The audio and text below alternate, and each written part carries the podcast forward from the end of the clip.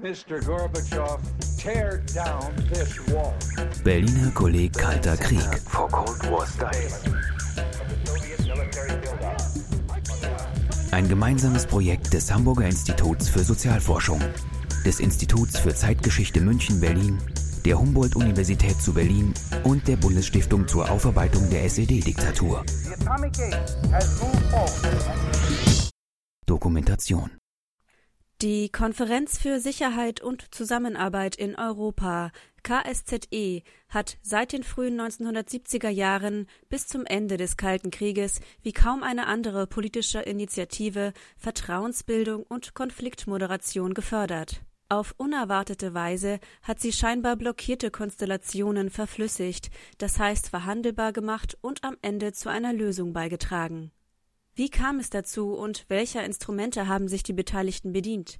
Und sind die Erfahrungen aus dieser Zeit heutzutage noch aktuell? Im Rahmen der Ringvorlesung Vertrauen als Ressource internationaler Politik diskutierten darüber am 11. Januar 2018 der Historiker Matthias Peter, Botschafter Wolfgang Ischinger, seit 2008 Vorsitzender der Münchner Sicherheitskonferenz und der Botschafter der Bundesrepublik Deutschland bei der Organisation für Sicherheit und Zusammenarbeit in Europa OSZE in Wien, Eberhard Pohl. Moderiert wurde der Abend von Bernd Greiner, Leiter des Berliner Kollegs Kalter Krieg. Die Ringvorlesung ist eine gemeinsame Veranstaltung des Berliner Kollegs Kalter Krieg und der Humboldt-Universität zu Berlin.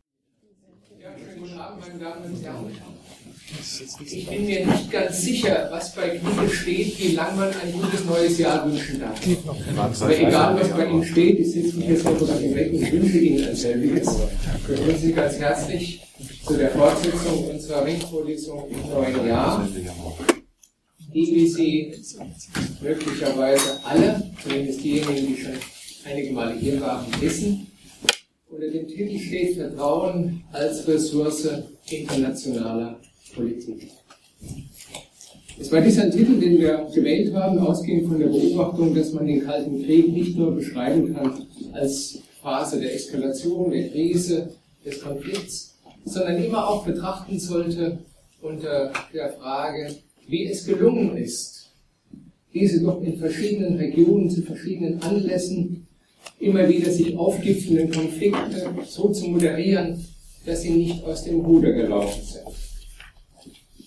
Und wenn man die Frage so stellt, dann landet man früher oder später nicht nur bei der Entspannungspolitik im Allgemeinen, sondern bei der Konferenz für Sicherheit und Zusammenarbeit in Europa. Und bei der Frage, ob und inwieweit das im Rahmen der KSZE ökonomisch ausgedrückt erwirtschaftete Kapital heute noch sinnvoll gedankliche Anregungen geben kann und sinnvoll in den politischen Prozess eingespeist werden kann. In anderen Worten, wie muss eine Politik, das wäre die lautende Fragestellung, konzipiert sein, um Konflikte zu moderieren, um Vertrauen zu schaffen und damit die Grundlagen hoffentlich für eine Prävention von Krisen und Kriegen zu schaffen. Dass diese Frage von aktueller Relevanz ist, muss ich nicht weiter betonen. Ein Blick in die Tageszeitung reicht. Und weil dem so ist, weil diese Frage von aktueller Bedeutung ist und weil sie zugleich ein Problem abbildet, das man nicht nur aus Akten erschließen kann. Vertrauen ist etwas, was oft in interpersonalen Beziehungen hergestellt wird oder auch nicht hergestellt wird. Weil dem so ist, haben wir in diese Vorlesung auch ein anderes Format eingebaut, nämlich das Gespräch mit politischen Praktikern. In dem Fall mit Diplomaten, die in diesem Prozess eingebunden waren und immer noch eingebunden sind. Und äh, es war aus unserer Perspektive ein Glücksfall, dass wir zwei Spitzendiplomaten für diesen Abend gewinnen konnten. Zwei Diplomaten, die mit dem Thema Krisenprävention und Konfliktmoderation seit Jahrzehnten vertraut sind, die dazu theoretisch, aber insbesondere konzeptionell gearbeitet haben und die nicht zuletzt die Prämissen ihres politischen Nachdenkens in der politischen Praxis erprobt und umgesetzt haben. Der erste in der Mitte sitzen ist Wolfgang Ischinger, den Sie mit Sicherheit aus der Tagespresse bei der einen oder anderen Gelegenheit äh, kennengelernt haben, Medien. Herr Ischinger war lange Jahre Botschafter in Washington London. Er ist immer noch Vorsitzender der Münchner Sicherheitskonferenz und er hat unter anderem in letzter Zeit die OSZE Tischen in der Ukraine geführt. Auch und nicht zuletzt ist er ein hervorragender Kenner des heutigen Themas. Als persönlicher Referent des damaligen Außenministers Hans-Dietrich Genscher hat Ischinger einschlägige Erfahrungen mit dem Innenleben der KSZE machen können, insbesondere mit den Nachfolgekonferenzen der KSZE, von 1975 bis 1983 durch, bis 1990 durchgeführt wurden. Der zweite Diplomat, den wir gewinnen konnten für diese Veranstaltung heute Abend, ist Gerhard Pohl. Zu meiner ganz links gesehen. Hier aus. Herr Pohl ist seit, 200, seit 1982 im Auswärtigen Dienst, unter anderem als stellvertretender Referatsleiter für Grundsatzfragen der Verteidigungs- und Sicherheitspolitik. Und auch er ist ein ausgewiesener Kenner der Materie unserer Veranstaltung heute. Er ist seit 2015 Leiter der ständigen Vertretung der Bundesrepublik Deutschland bei der OSZE, Organisation für Sicherheit und Zusammenarbeit in Europa, die, wie wir alle wissen, seit 1995 die Nachfolge der KSZE angetreten hat. Und last but not least bedanken wir uns bei einem international renommierten Historiker, dass er unserer Einladung gefolgt ist, Matthias Peter, wissenschaftlicher Mitarbeiter des Instituts für Zeitgeschichte München-Berlin mit einem Schwerpunkt der Geschichte der Diplomatie internationaler Beziehungen im 20. Jahrhundert. Herr Peter ist Autor einer viel beachteten Studie unter dem Titel Die Bundesrepublik im KSZE-Prozess 1975 bis 83, die Umkehrung der Diplomatie. Er ist zugleich Mitarbeiter bei der Edition der Akten zur Auswärtigen Politik der Bundesrepublik. So viel zu unseren Gästen und zur thematischen Rahmung dieses Abends. Wir werden in den folgenden knapp anderthalb Stunden folgt verfahren. Ich habe drei Fragekomplexe vorbereitet, die wir auf dem Podium diskutieren werden. Das heißt, wir, die in erster Linie die drei vorgestellten Herren untereinander diskutieren werden.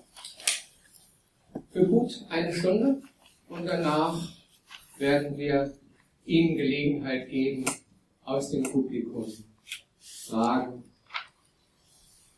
zum KSZE-Prozess, aber auch aktuelle politische Fragen gemeinsam zu diskutieren.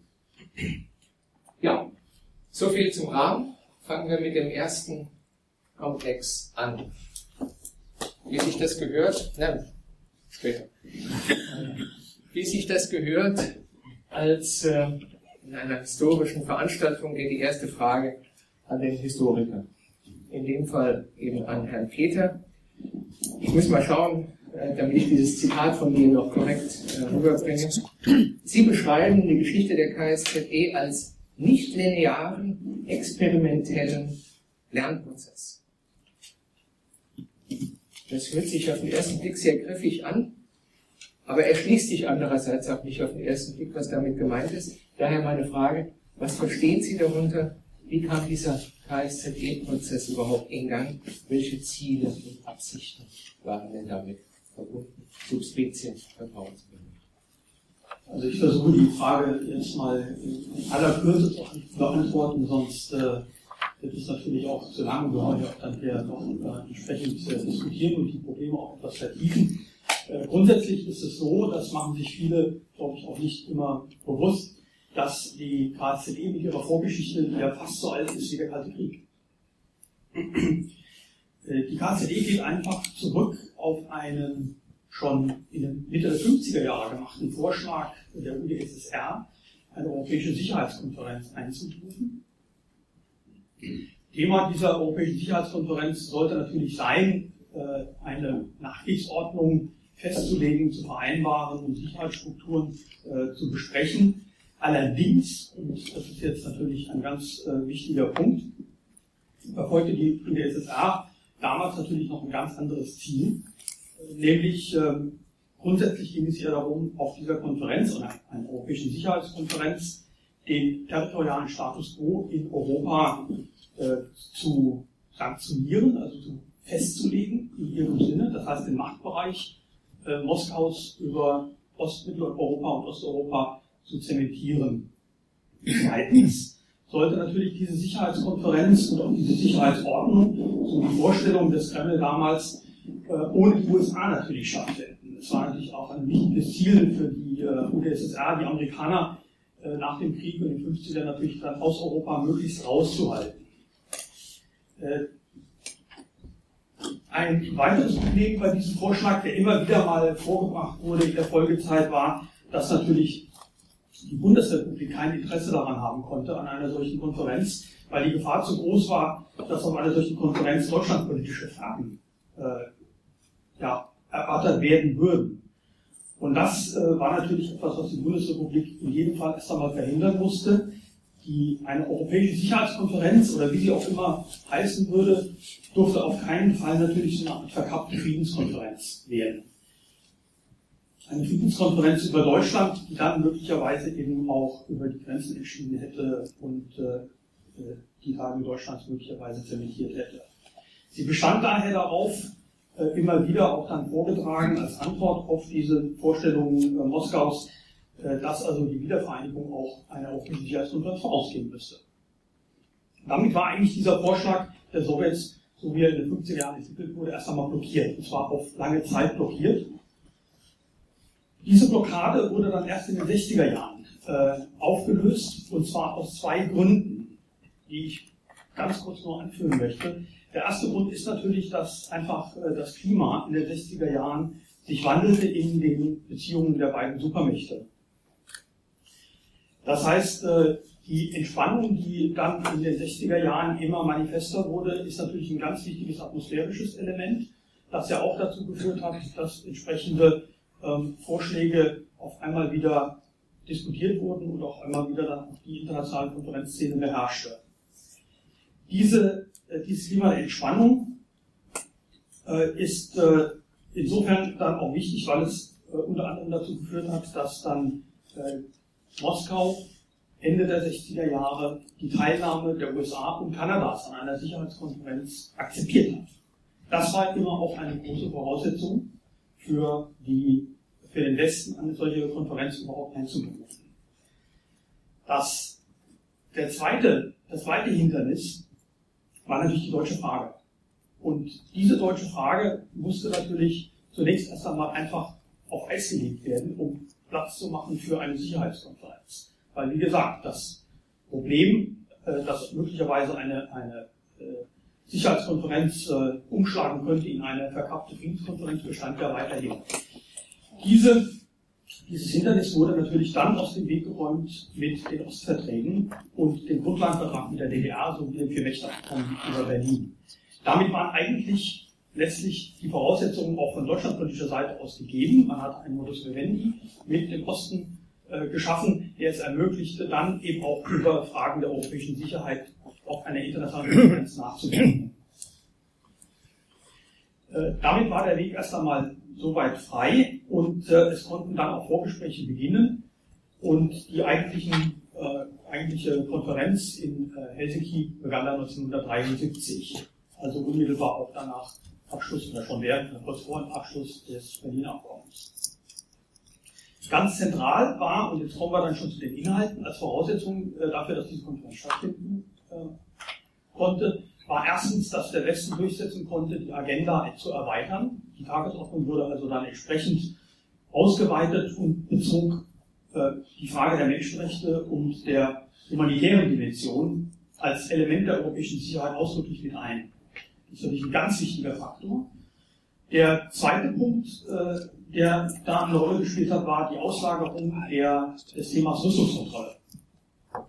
Also Abrüstung und Rüstungskontrolle äh, waren zwei Punkte, die nicht in die KSZE mit aufgenommen werden sollten, aus guten Gründen. Man hat dafür dann ein eigenes Forum geschaffen. Und die Ausklammerung dieser, dieses Rüstungskontrollthemas hat natürlich viel, wie soll ich sagen, also Sand aus dem Getriebe der KSZE von vornherein auch schon mal entfernt. Die Verhandlungen in Helsinki waren natürlich sehr langwierig, zogen sich also dann doch auf zweieinhalb Jahre hin. Äh, es kam aber dann eben im, am 1. August 1975 zum Abschluss der Unterzeichnung der Schlussakt von Helsinki.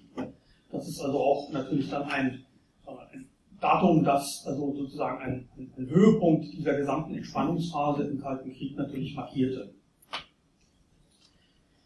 Diese äh, Schlussakte legte natürlich äh, in den verschiedenen Körben äh, Bedingungen fest, die begannen im Korb 1 mit äh, dem sogenannten Prinzipienkatalog.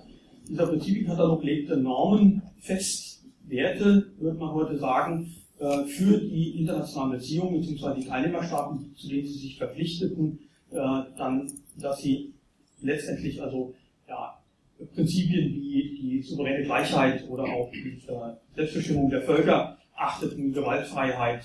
Ja, die, das, ganz zentral war natürlich das Problem der friedlichen Grenzänderung. Das heißt, äh, die Grenzen wurden soweit erst einmal festgeschrieben, und zwar in dem Sinne festgeschrieben in Europa, dass sie nicht gewaltsam verändert werden durften. Das äh, ist also natürlich ein ganz zentraler Punkt. Ließ aber natürlich die Option einer friedlichen Grenzänderung offen.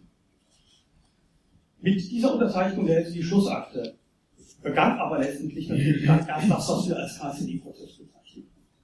Das Entscheidende, und dann komme ich auf Ihre Eingangsfrage zurück, ist, dass zu diesem Zeitpunkt ja eigentlich niemand, keiner der Beteiligten eigentlich wusste, wohin die Reise gehen sollte. Man muss sich vor Augen halten, dass die Schlussakte keinerlei Rechtsverbindlichkeit besaß. Sie war eine reine Absichtserklärung. Das ist das eine.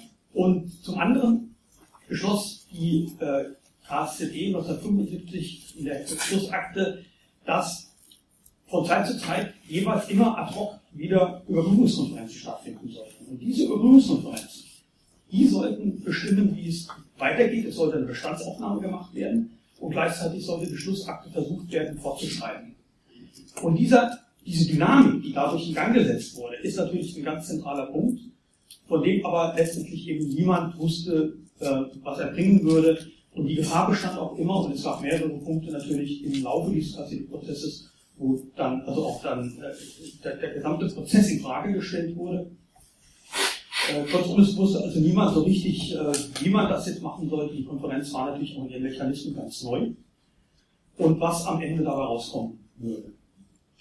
Insofern habe ich immer gerne auch davon gesprochen, dass also es sich dabei um einen Lernprozess der Diplomatie gehandelt hat. Alle Beteiligten mussten mit dem Verfahren, das man vereinbart hatte in Helsinki, äh, überhaupt erstmal Erfahrungen sammeln. Und es kann natürlich nicht davon gesprochen werden, dass da ein Determinismus in Gang gesetzt wird, an dessen Ende am Ende dann auch der Zusammenbruch der UdSSR vielleicht stand oder äh, eben die Wiedervereinigung. Äh, so einfach ist es halt nicht. Die Optionen waren aber nichtsdestotrotz natürlich immer angelegt. Äh, ich will es dabei mal verwenden lassen, äh, denn wir werden sicherlich Gelegenheit haben, diesen KCU-Prozess, der dann 1975 in Gang gesetzt wurde, mit allen seinen Folgekonferenzen und Expertentagungen, äh, die sich daraus ergeben, noch vielleicht auch in der einen oder anderen Weise auch nochmal anzusprechen. Aber ich glaube, dass ich erstmal soweit ein, ein, ein Vor, ja, also erstmal eine Grundlage gelegt habe dafür, äh, dass wir hier weiter diskutieren können. Also die Folgekonferenzen und äh, die anderen Sachen, das würden wir dann vielleicht auch sinnvollerweise an Ort und Stelle dann auch noch besprechen. Soweit ist mal dazu. Vielen Dank, Herr Peter. Ich glaube, man kann zwei der drei Gesichtspunkte aus Ihrem Beitrag aufgreifen und an Sie beide Herr Ischinger und Herr Pohl weitergeben. Das eine ist der Spagat zwischen Erweiterung der Agenda und Ausklammern. Das klingt ja jetzt nicht gerade nach einer belastbaren Grundlage für einen Erfolg. Und das zweite ist eben das neue, das gänzlich neue Format, dem sich alle Beteiligten gegenüber sahen. Auch das, insbesondere in Kombination mit der zuerst Gesagten, hätte ja die Zeit genossen, und bei den Amerikanern gab es das hier viele, nicht gerade optimistisch bestimmt, ob das eine Perspektive hat. Warum ist das trotzdem dann gelungen? Beziehungsweise mit Ups and Downs äh, zu einem für alle Seiten halbwegs befriedigenden Ergebnis geführt worden. Also ich fange mal, ich fange mal an. Ich, ich fange mal an, eine, einen Versuch einer, einer Erklärung oder eine, eine Antwort anzubieten. Zunächst einmal, aber Sie haben das ja gerade schon erwähnt, zunächst einmal muss man denen, die damals äh, noch nicht sozusagen aktiv dabei waren, Anfang, Anfang oder Mitte der 70er Jahre nochmal in Erinnerung rufen, dass die Einberufung dieser Konferenz, der Beginn dieses Prozesses, massiv umstritten war. Die CDU-CSU-Fraktion des Deutschen Bundestags war dagegen. Sie hat einen Entschließungsantrag verfasst und hat gesagt, wir sind dagegen, dass wir diesen Gespräch aufnehmen. So war die Stimmung. Und zwar deswegen, weil man der Meinung war, dass dieser sowjetische Vorschlag die Chancen einer friedlichen Grenzveränderung, nämlich mit dem Blick auf eine mögliche Wiedervereinigung, äh, beschädigen könnte. Also keineswegs Konsens, im Gegenteil in Deutschland, dass das eine gute Idee sei. Ähnliche Einwände gegen das gegen die grundsätzliche Idee kamen damals aus Washington. Und ich denke, äh, der Trick, der hier erfolgreich durchgeführt wurde, war, und das ist ein, ein Grundthema der Diplomatie, ist, dass die einen mit den einen Interessen und die anderen mit den anderen Interessen aufwarten, um äh, einen solchen Prozess zu nutzen, um eigene Interessen und umzusetzen. Und der Trick ist es, aus diesen sich im Prinzip widersprechenden, widerstreitenden Interessen in einem häufig sehr mühseligen Verfahren äh, etwas herauszudestillieren, was man dann am Schluss als gemeinsame Interessen in einem Dokument hier in der Schlussakte festlegen kann. Deswegen hat das ja auch so lange gedauert, deswegen hat es jahrelang gedauert, äh, weil es keineswegs am Anfang klar war, äh, wessen Vorstellung sich da schlussendlich durchsetzen würde. Ich vermute mal, wenn hier ein, ein, ein damaliger sowjetischer Teilnehmer sitzen würde, der würde vermutlich, wenn er ehrlich ist, zugeben müssen, dass die ursprünglichen sowjetischen Zielsetzungen mit dem, was dann verabredet wurde und, und, und, vor allen Dingen mit dem, was dann im Laufe der Zeit aus dem KSZE-Prozess wurde, dass das mit den ursprünglichen sowjetischen Zielsetzungen nur noch relativ wenig zu tun hatte. Das, der Prozess führte also auch zu einer gewissen Verfremdung oder wenn Sie, wenn Sie es negativ wollen, zu einer gewissen Pervertierung bei der Verfolgung der eigenen Interessen. Man tappte äh, ins Dunkel. Äh, Im Übrigen, wenn ich noch einen Vergleich zu heute äh, wagen darf, wir haben damals diesen Prozess in Gang gesetzt, also nicht, nicht nicht wir, sondern unsere Vorgänger, äh, in einer Zeit, in der das gegenseitige Vertrauen, äh, wenn Sie so wollen, auch auf einem Nullpunkt war. Wir hatten den Systemstreit, wir hatten den, sozusagen den Höhepunkt des West-Ost-Konflikts, des Kalten Kriegs. Äh, es standen mitten in Deutschland, das darf man auch nicht vergessen, Hunderttausende von sowjetischen und genauso viele Hunderttausende von amerikanischen und anderen äh, westliche Truppen äh, standen sich feindselig gegenüber. Man sprach über den Fuldager und die möglichen sowjetischen Angriffsabsichten. Also das war ja keine friedliche Atmosphäre. Sie war für die Aufnahme von Gesprächen dieser Art denkbar ungünstig. Und trotzdem wurde der Versuch unternommen. Und deswegen denke ich, ich muss, äh, wenn ich das jetzt an dieser Stelle schon mal sagen darf, deswegen ist für mich die Lehre aus der Art und Weise, wie das damals in Gang gesetzt wurde, mal ganz zu schweigen von dem, was dann daraus wurde, äh, die Lehre für heute ist, selbst wenn das Vertrauen gegen Null tendieren sollte, und selbst wenn die Atmosphäre Verhandlungen abträglich erscheinen sollte, ist es richtig und wichtig, äh, beharrlich den Versuch zu machen, ins Gespräch zu kommen. Und ich würde sagen, wenn das damals unter diesen schrecklich schlechten Bedingungen möglich war, dann muss so heute auch möglich sein. Ich finde das schon mal eine relativ wichtige Lehre. Ja, vielen Dank. In Vorbereitung dieser Veranstaltung habe ich äh, noch einmal Kissingers Memoiren durchgeblättert und da den Satz gefunden, selten sind an einem diplomatischen Prozess die Grenzen menschlicher Voraussicht so deutlich geworden. Äh, was Herr Ischinger gerade sagte, die äh, die Schussakte war hochgeschritten in Deutschland, sie war es auch in den USA.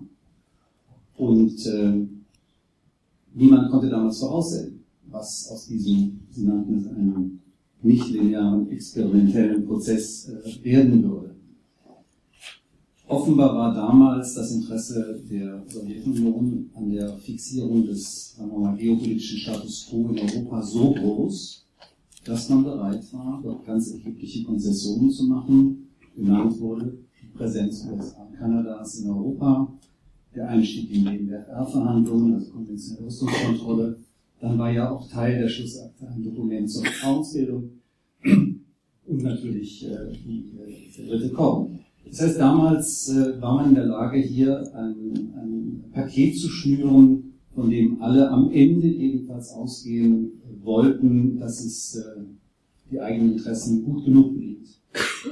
Ähm, die Formulierung nicht linearer experimenteller Prozess ist wunderbar. Es äh, beschreibt das Prozesshafte, aber nicht unbedingt, ich sag mal, der, den Acquis, der aus diesem Prozess erwachsen ist. Und ich glaube schon, dass wir heute vor einem, ja, einem doch nicht unerheblichen Acquis stehen, der in vielen Teilen erodiert, beschädigt ist, der nicht so aussieht, wie die Sowjetunion seinerseits, Russland heute ihn sehen möchte, äh, der aber nach wie vor, glaube ich, großes Potenzial hat äh, als, als Plattform für Zusammenarbeit und auch äh, für, für Fortschritte in Sachen äh, gesamteuropäischer Sicherheit kann gerne noch ein paar Beispiele nennen, wo das man sich veranschaulicht, äh, wo sozusagen äh, eine OSZE-Rolle nach wie vor wichtig ist.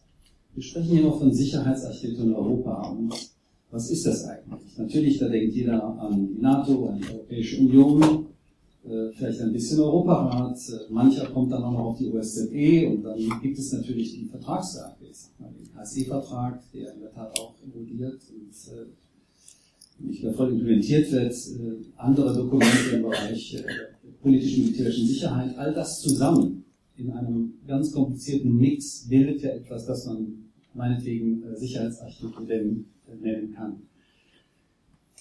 Der Wunsch der Sowjetunion seinerzeit war etwas anderes. Das war ein gesamteuropäisches Sicherheits, überwölbendes Sicherheitssystem. Interessanterweise kann man, glaube ich, heute sagen, nach wie vor sind das Vorstellungen, die in Moskau gepflegt werden. Da gibt es eine ganz enorme Kontinuität von den frühen 50ern, wie es gesagt wurde, bis heute. Diese Vorstellung hat sich äh, als äh, nicht erreichbar gezeigt in den frühen 90er Jahren, in dieser Wendezeit der Charta von Paris und dann den Jahren der NATO-Erweiterung der Europäischen Union und so fort. Er wird heute weiter diskutiert um die Fragestellung eine Charta für die OSZE, eine rechtliche Fixierung der OSZE. Also nach wie vor wird dieses Thema betrieben, aber wie gesagt, äh, ohne wenig Erfolgsaussichten, weil Interessen der meisten OSZE-Teilnehmerstaaten in eine andere Richtung gehen. Ähm, was ist der Acquis? Äh, wenn man schaut, wir sind in einer Region mit zahlreichen Konflikten, die zum Teil noch aus der Zeit der Sowjetunion stammen oder jedenfalls aus dieser Wendezeit die ungelöst bleiben, Nagorno-Karabach, Transnistrien, Abchasien, Ossetien und jetzt neu hinzugekommen als dramatische und extrem schwierige Entwicklung natürlich die Ukraine, so mit Krim dem Krieg in der. In all diesen Konfliktsituationen hat die OSZE in verschiedenen Konstellationen eine Rolle, in der Regel nicht die politische Führungsrolle. Die wird übernommen von, ich sag mal, Ad-Hoc-Formaten, die die internationale Gemeinschaft bildet, um die richtigen Spieler an Bord zu haben und möglichst hohe Erfolgsaussichten zu erzeugen. Der Minsk-Prozess. Deutschland zusammen mit Frankreich, gemeinsam mit Ukraine und Russland unternehmen den Versuch, den Ukraine-Konflikt in friedliche Bahnen zu lenken und zu lösen, unterstützt von der OSZE mit einer riesen Mission von über 1000 Personen. So ein Beispiel, der Minsk-Prozess, die Minsk-Gruppe, mit den drei Co-Vorsitzenden kümmern sich um Nagorno-Karabach, wir uns an die Kontaktgruppe auf dem Balkan und so weiter und so fort. Aber in all diesen Konfliktkonstellationen hat die OSZE eine Rolle und je schwieriger, je enger an der Schnittlinie zwischen Russland und, ich sag mal, der NATO, desto wichtiger die Rolle der OSZE als einzige Organisation, die da Akzeptanz findet. Das sehen wir heute der Ukraine. Wir würden es auch, falls es eine Lösung gäbe, nach Ungarn sehen. Und dann, und dann will ich auch gerne weitergeben, äh, noch ein paar Worte zum aktiven Bereich der Rüstungskontrolle und Abrüstung. Das sind zum Teil OSZE-Dokumente, äh, das Wiener Dokument, da geht es ganz essentiell um Vertrauensbildung. Das sind aber auch Dokumente, die unter dem Dach der OSZE entstanden sind, wie der KSE-Vertrag und der Sky-Vertrag ist auch eng verbunden mit der OSZE. Das heißt, da hat man einen enormen Archiv, der, muss man leider feststellen, in allen seinen Elementen unter Druck ist. Wir leben leider in einer Zeit, wo Multilateralismus, gemeinsame Sicherheit, kooperative Sicherheit keine wirklich gute Konjunktur haben. Und der Kern, das kann ich als Praktiker, der jetzt aus, aus Wien heute angekommen ist, sagen, der Kern ist derzeit äh, das verlorene Vertrauen in äh, eine regelbasierte Ordnung in Europa, verloren insbesondere durch den zum Krim, den Krieg aus der Ukraine. Das ist aus, ich sage mal, westlicher Sicht äh, der zentrale Sündenfall, der, der überwunden werden muss, um wieder in, sagen wir, gesünderes und konstruktiveres Verhalten zu kommen. Wir werden darauf gleich nochmal zu sprechen kommen, ähm, im Schlussteil unserer Diskussion. Die heutige Konfliktlage und das, was man möglicherweise aus dem KSZE-Prozess lernen kann, um mit dieser Konfliktlage einigermaßen produktiv umzugehen. Aber nochmal zurück zu einer Frage, die Herr Ischner eben äh, aufgeworfen hat, mit Blick auf die 70er und 80er Jahre. Nämlich Ihr Hinweis, ja, da gibt es Interessen, die sind auf den ersten Blick unvereinbar und äh, der Trick, äh, der diplomatische Trick besteht darin, Anknüpfungspunkte, Überschneidungen zu finden und in der Diskussion über diese möglichen Überschneidungen auch so etwas wie Vertrauen aufzubauen. Da steht ja mit Blick auf den KSZE-Prozess dieses Monsterwort vom institutionalisierten Vertrauen im Raum. Meine Frage, wie ist denn das gelungen? Wie haben Sie denn diesen Trick angewendet? Ähm, warum wurde von der anderen Seite das nicht als Trick entlarvt und gesagt, das ist Propaganda, äh, das ist nicht mit unseren Interessen vereinbar? Und wie stand dann am Ende so etwas wie, naja, institutionalisiertes Vertrauen? Was ist denn das überhaupt? Ich glaube, das Zauberwort heißt Prozess. Also, ich will es mal so beschreiben. Wenn Sie bei der Ausgangslage, die wir gerade versucht haben zu beschreiben, die Kontrahenten in einen Raum in der Wiener Hofburg oder egal wo eingesperrt hätten und gesagt hätten, jetzt einigt euch mal, dann wären die nach 24, 48, 36 oder was ich wie viele Stunden im Zweifel ergebnislos auseinandergegangen. Die Idee, einen Prozess durchzuführen, das heißt, dass man sich nicht nur einmal, sondern zehnmal oder wenn es sein muss, hundertmal trifft, dass man sich immer wieder trifft, selbst dann, wenn in der Zwischenzeit Dinge passieren, die möglicherweise für den einen oder anderen oder für alle Beteiligten außerordentlich negative politische Auswirkungen haben. Solche Ereignisse sind während des KSCD-Prozesses immer wieder passiert. Äh, da hat es grauenhafte Dinge gegeben, äh, den russischen Einmarsch in Afghanistan, den Abschluss des koreanischen Airliners äh, und viele andere Dinge, die in den 80er Jahren passiert sind. Denken Sie an die berühmte Nachrüstungsdebatte, die schwerste Konvulsionen im Ost-West-Verhältnis äh, produziert hat. Das Zauberwort war der Prozess. Und ich äh, kann mich erinnern, wenn wir hier über sozusagen eine, auch anekdotisch darüber reden wollen, äh, als der KSCE-Prozess in Madrid angekommen war, also irgendwann, irgendwann das war 83 oder so, äh, äh, da war eine Lage entstanden, in der die einen oder anderen Teilnehmer an, diesem, an dieser Prozessveranstaltung sagten, wir stehen jetzt auf wir gehen nach Hause. Und der, unser damaliger Minister Genscher sagte, also eins ist klar, wir sind die allerletzten, die aufstehen. Äh, und Weisung, wie das bei uns heißt, im Auswärtigen Amt, an den damaligen Verhandlungsleiter, egal wer sonst aufsteht, sie bleiben sitzen.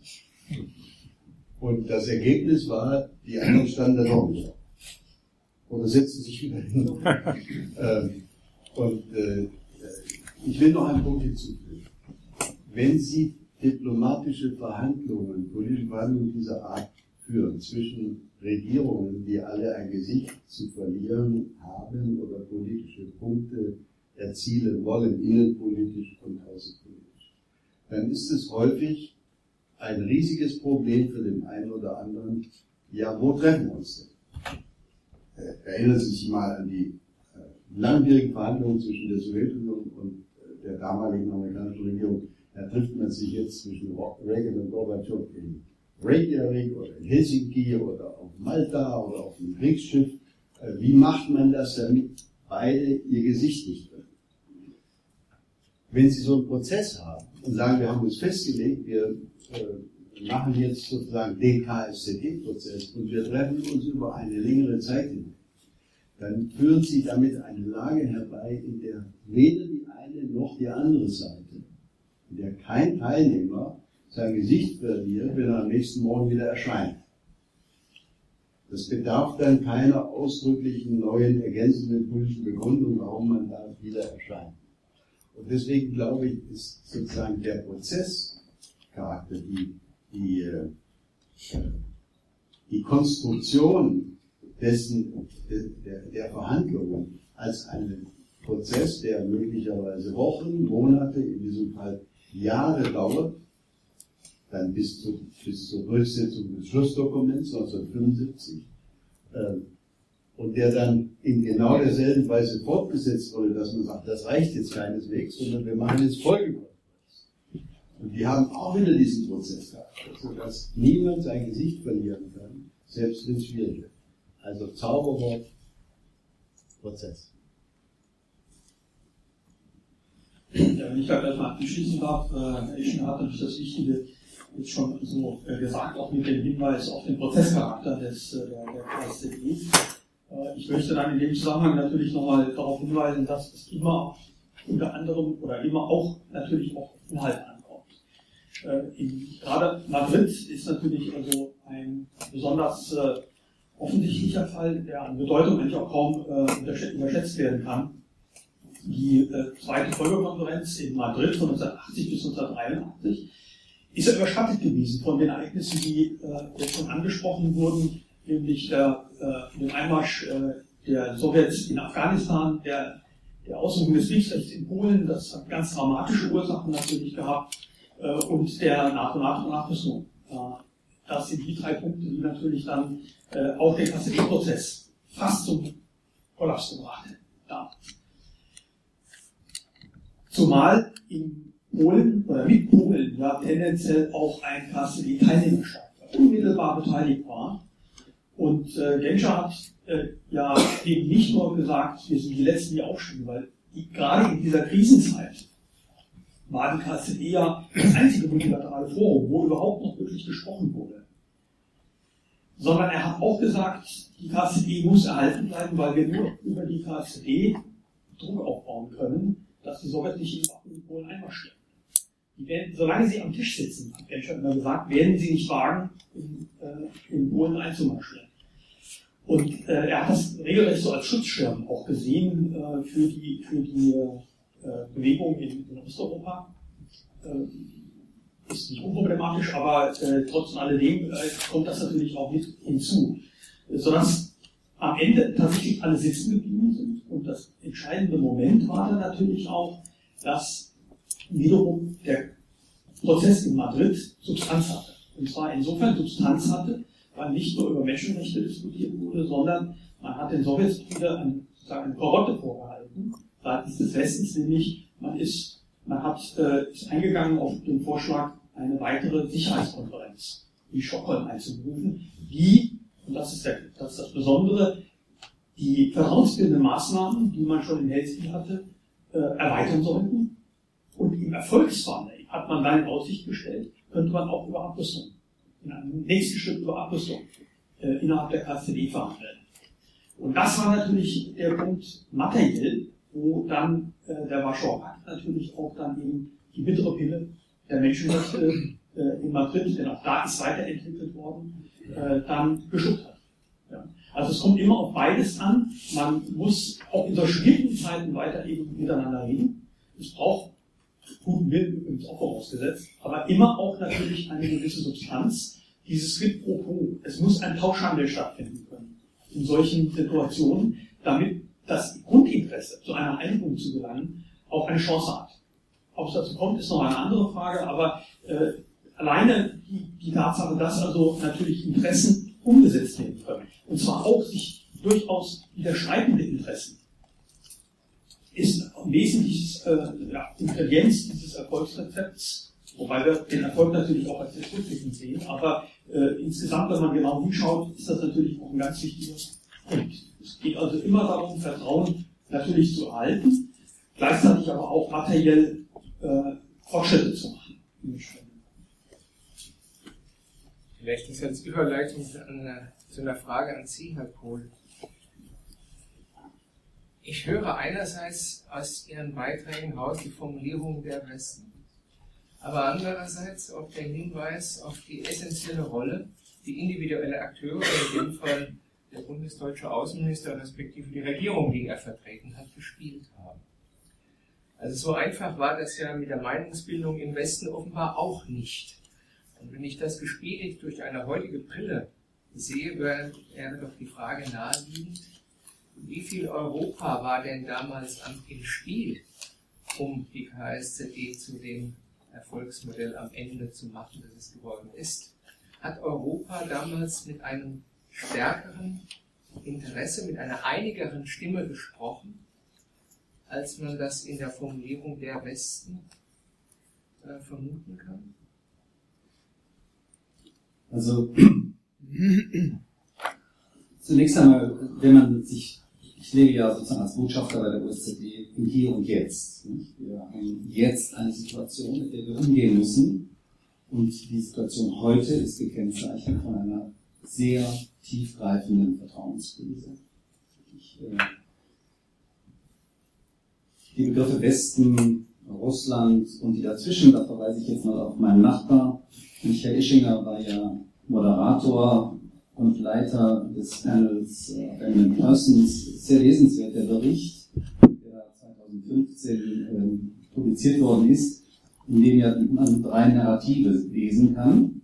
Ich will das jetzt gar nicht versuchen zu referieren, das kann der Ischinger viel besser. Drei Narrative, also eine politische Deutung, unterlegt mit Fakten, aber in einer kohärenten politischen Deutung, die kilometerweit, meilenweit auseinanderliegt, wenn man äh, diese Erzählung der letzten, sagen wir mal, 20 Jahre seit äh, der Charta von Paris äh, sich anhört in Moskau, meilenweit entfernt davon in Brüssel, NATO, EU, Washington, in vielen Hauptstädten Europas und dann den Ländern, den sogenannten, das war das dritte Narrativ dazwischen, wo ich glaube Georgien äh, angeführt wurde, als ein Beispiel, wobei man das nicht verallgemeinern kann, weil Länder, die weder zu diesen beiden, weder die dazwischen liegen, äh, haben sehr unterschiedliche Problemlagen und auch durchaus divergierende Interessen. Das heißt, eine tiefe Vertrauenskrise, der Hintergrund eine extrem weit auseinanderklaffende unterschiedliche Narrative,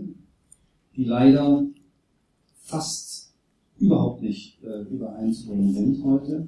Und das stellt uns als Praktiker heute vor die Frage, wo gibt es denn diese gemeinsamen Interessen? Wo gibt es denn Potenzial für Einigungen, für Fortschritte, auf denen man aufbauen kann?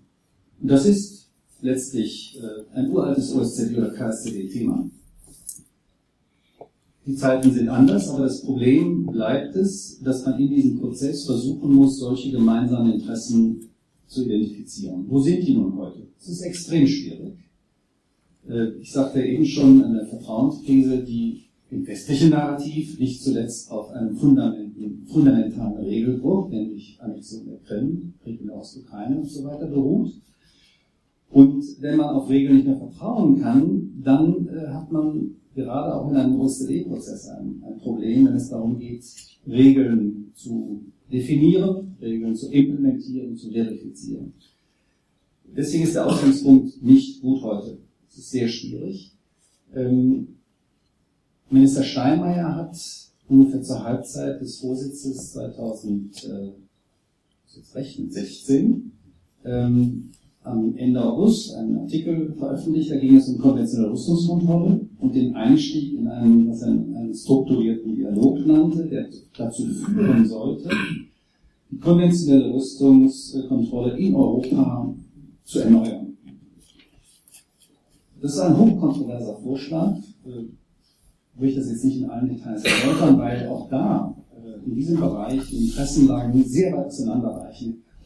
Also auf, ich sage jetzt noch einmal, westlicher Seite, also NATO-Seite, Interessen von Staaten, die der NATO beigetreten sind, bestimmte Errungenschaften, nämlich äh, zum Beispiel die vorne Präsenz von, von NATO-Einheiten nicht aufzugeben, volle Mitgliedschaft sozusagen zu erhalten auf äh, russischer Seite politisiert durch Bedingungen wie zum Beispiel Rücknahme dieser NATO-Entscheidung, Wiederaufnahme des Dialogs im NATO-Russland-Rat, äh, Einstieg in echte Gespräche über Rüstungskontrolle. Das heißt, auf beiden Seiten Vorbedingungen, die sehr schwierig übereinzubringen sind und herausgekommen, deswegen äh, versuche ich das zu schildern, ist ein ganz, äh, sozusagen ganz äh, grundlegender Dialogprozess, Dialogprozess, der dazu führen soll, dass man gemeinsam, etwa faktenbasiert, Interessen identifiziert, die dann in einem weiteren Schritt, der allerdings politisch zu, äh, zu, zu, äh, zu entscheiden wäre,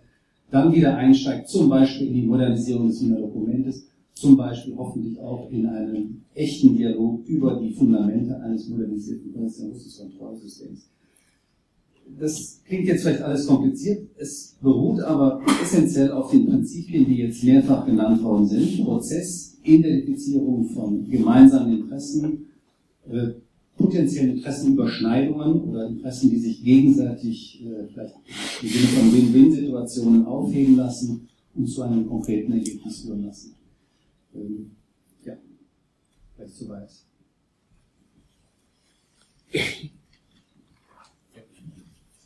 Was ich jetzt eben angesprochen habe, Herr Kohl, wird ja in der Politikwissenschaft oft unter dem Begriff der Framework Diplomacy bezeichnet.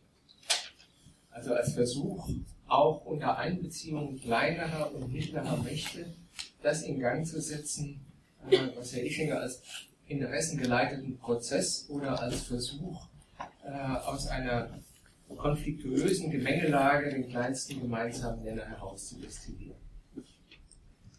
Die Botschaft höre ich mit Blick auf heute wohl. Aber möglicherweise war es in den Zeiten des Kalten Krieges, also 70er, 80er Jahre, einfacher, einen solchen diplomatischen Trick des Findens gemeinsamer Interessen zu bewerkstelligen als heute. Nämlich unter dem Bündnisdruck, der sowohl im Warschauer Pakt als auch in Maßen innerhalb der NATO gegeben war. Mit Blick auf heute scheint mir diese Anforderung, wir binden die Kleinen und Mittleren ein, sie haben die Möglichkeit, ihre Interessen zu artikulieren, und die Großmächte äh, werden benevolent äh, im Zugehen auf diese Interessenstruktur schon ein Komor herausarbeiten.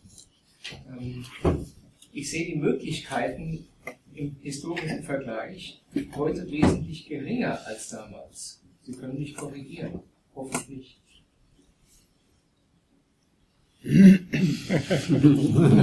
ja, was, wir haben letztes Jahr extrem hart an diesem, sag mal, grundlegenden Dialogprozess gearbeitet, auch natürlich mit Unterstützung von Ischinger.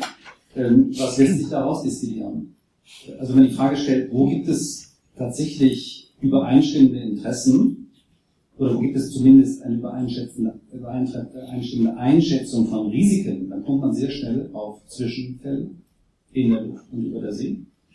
Da gibt es ein relativ breites Einvernehmen, Ost, West und in der Mitte, dass das Eskalationsrisiken birgt, äh, die, äh, die man besser kontrollieren sollte. Zwischenfälle.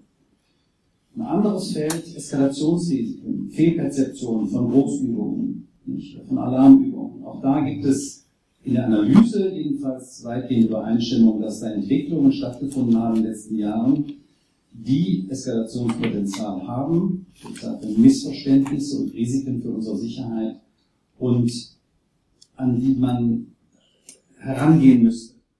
Also es gibt durchaus solche Felder. Nur, Problem ist, und Sie haben es ja angesprochen, ähm, es gibt nicht zwei Blöcke und ein paar neutrale, sondern es gibt Asymmetrien, die man in der Form vor 20, 30 Jahren so nicht hatte. Ich sage mal geopolitische Asymmetrien, da ist Russland als großes äh, Land mit äh, Ambitionen und äh, ein, sozusagen die, die, sich, die, die NATO, die sich erweitert hat, die Europäische Union, die sich erweitert hat, und dann ein, ein Flickerteppich von, Teppich von Interessen. Da gibt es eine Asymmetrie, es gibt auch Asymmetrien bei den Bedrohungswahrnehmungen. Ich nannte eben eine übereinstimmende Wahrnehmung, aber äh, viele Länder sehen die Konfliktsituation als zentrale Bedrohung. Nicht nur Ukraine, auch Aserbaidschan zum Beispiel oder andere. Ähm, viele sehen hybride Kriegsführung, also Kriegsführung mit Mitteln jenseits des normalen militärischen, was sie mit, äh, mit Wiener Dokument, also mit vertrauensbildenden Maßnahmen oder mit Verrüstungskontrollmaßnahmen fassen können als Problem. Cyber, Stichwort. Politik der Destabilisierung. Das heißt, Bedrohungswahrnehmung in Moskau ist sehr anders. Dort ist die Bedrohungswahrnehmung die NATO mit ihren militärischen Potenzialen. Westlich von Moskau sind es ist eine Vielfalt von mal, Bedrohungen und Risiken, die man viel schwerer fassen und in den Griff bekommen kann. Es gibt sicherlich auch Asymmetrien bei der Entwicklung der Streitkräfte, der militärischen Fähigkeiten und dann eben auch bei den politischen Willen. Das wurde ja eben schon angesprochen. Was, wie sind denn Vorstellungen in Moskau versus Brüssel über eine, sagen wir mal, Sicherheitsordnung für Europa? In Brüssel wird man sagen, die ist doch völlig in Ordnung, wie sie ist. Nur dummerweise werden die Regeln gebrochen während in Moskau die Auffassung herrscht, diese Ordnung ist gegen uns organisiert, das ist nicht unteilbare Sicherheit, das ist nicht Augenhöhe, das ist keine Ordnung, mit der wir so wie sie diskutieren können. Ich hatte gedacht, äh, Herr Ischinger sollte auch unmittelbar darauf einsteigen wollen, dann schließe ich die Frage noch mal zu. Wenn der Befund stimmt, dass wir es mit einem Akteurstableau zu tun haben, das von seiner Struktur her eher auseinanderdriftet, als das zur Zeit des Kalten Krieges der Fall war. Dann kann man ja eine gewisse Sympathie für den Vorschlag äh, gewinnen, es muss eine Sicherheitspolitik der zwei Geschwindigkeiten geben. Also dieser Vorschlag geistert auch mit Blick auf die EU äh, durch die Welt. Sicherheitspolitik der zwei Geschwindigkeiten hieß in dem Fall also, dass sich Groß- oder Mittelmächte der Sache annehmen und äh, erstmal unter Nichtberücksichtigung der Stimme von kleineren eine Agenda formulieren, eine Agenda setzen, denn das ist im Endeffekt auch Politik. Eine Agenda zur Diskussion stellen, die dann in der Lage ist, einen solchen Prozess zu initiieren.